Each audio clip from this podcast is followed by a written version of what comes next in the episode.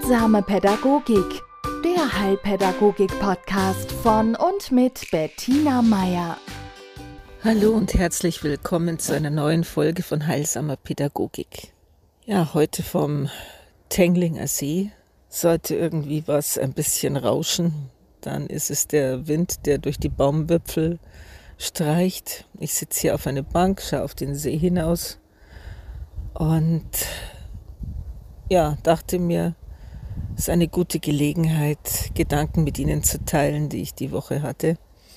Sie kennen das vielleicht, Sie liegen in einem Hotelbett, Sie sind auf Reisen, das Bett ist neu, die Kissen passen nicht, die Umgebung ist anders, die Geräusche auch. Sie haben einen vollen Tag hinter sich und haben deswegen vielleicht Schwierigkeiten einzuschlafen, aber Sie wissen, es sollte schon irgendwann passieren, denn morgen wartet ein weiterer voller Tag auf Sie. Ja, und dann gelingt es Ihnen, Sie schlafen ein und mitten in der Nacht werden Sie geweckt, weil draußen auf der Straße jemand sehr laut brüllt, ruft. In meinem Fall war es ein sehr, sehr lautes, gegen die Häuserwände geschmettertes Hallo. Ja, ein Hallo. Und zwar, mein Hallo klingt viel zu freundlich. Es war ein Hallo, wie es jemand brüllt, der allein in der Wüste steht. Jemand, der wütend ist, weil er keine Antwort erhält. Ein Hallo des Hallo, hört mich jemand? Hallo, ich sitze hier im Keller. Hallo, ich habe ein Problem. Ja, oder Hallo im Aufzug, der stecken geblieben ist. Es war ein sehr dringliches Hallo und es war ein sehr lautes, ärgerliches Hallo, das da unten auf der Straße gebrüllt wurde. Und so laut und so lange, dass ich davon aufgewacht bin. Und ich bin ans Fenster gegangen und habe runtergeschaut auf die Straße und da stand in der gegenüberliegenden Bushaltestelle ein äh, ausgemergelter, ziemlich dünner, langer Mann und brüllte denke, es war so drei, vier. Und murmelte und murmelte dann sehr laut, sind Sie bewaffnet?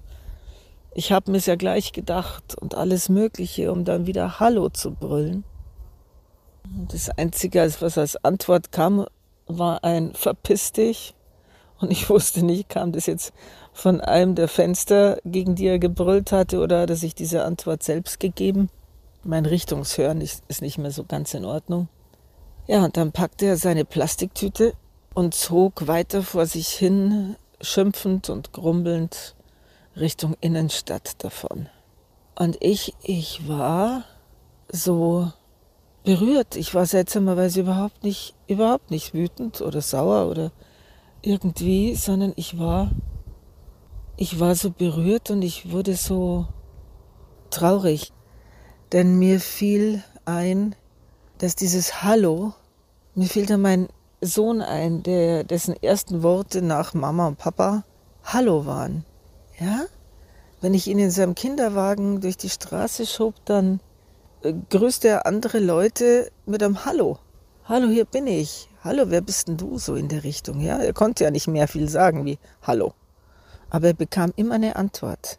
Die Leute haben ihn angelächelt, die haben sich über diesen kommunikativen kleinen Mann so gefreut. Und dieses Angebot zur, ja, dieses Zugehen auf den anderen durch ein Hallo, das hat in diesem schreienden, in seiner Not ein Hallo gegen die Wände, die stummen Wände brüllenden Mann, so sein Counterpart gefunden, ja? Es war das andere Ende vom Spektrum ein Hallo von einem erwachsenen Mann gebrüllt, das keine Erwiderung findet, außer einem Verpiss dich, dass er sich eventuell auch noch selber zugerufen hat. Und ich habe ich hab dran gedacht, dass dieser Mann da unten auch mal ein Einjähriger war, ein Zweijähriger, der vielleicht ein Hallo in die Welt gerufen hat, das damals noch ganz anders beantwortet wurde, hoffe ich für ihn. Ja? Und daran, dass wir alle unser Leben lang auf die eine oder andere Weise ein Hallo formulieren und immer noch darauf angewiesen sind, dass es beantwortet wird. Ja, und dass das Gott sei Dank und oft genug auch so ist. Und wenn das aber aus irgendwelchen Gründen nicht der Fall ist und solange nicht der Fall ist, dann kann es dazu führen, dass jemand sich einfach nicht mehr zugehörig fühlt, dass jemand vereinsamt, dass ja, dass diese Einsamkeit dann immer größer wird, bis sie alles ausfüllt und man ähm, ja wirklich ohne Schutz und ohne Anbindung dasteht. Psychische Krankheit kann sowas machen. Ja, Traumata können sowas verursachen. Schlimmes Schicksal, hartes Schicksal ohne die Ressourcen dieses Schicksal auch so zu bewältigen, dass man weiterhin sich als Mitmensch fühlt und als Mitmensch gesehen wird. Und in dieser, in diesen Stunden in diesem Hotelzimmer, da wurde mir das so, so klar, ja, dass das Hallo das Gleiche ist und der Mensch, der es äußert, auch ja, dass es eigentlich keinen Unterschied machen dürfte, ob das ein Zweijähriger sagt oder ein 35-Jähriger brüllt. Dass unsere Antwort darauf, ob sie jetzt immer so freundlich ist wie beim Einjährigen, aber dass unsere Antwort immer eine wertschätzende sein sollte oder eine, die sagt, hey, ich habe dich gehört. In diesem Sinne wünsche ich Ihnen, dass Sie beantwortet werden und dass Sie weiterhin beantworten, sollte irgendwo ein Hallo ertönen. Heilsame Pädagogik, der Heilpädagogik-Podcast von und mit Bettina Meier.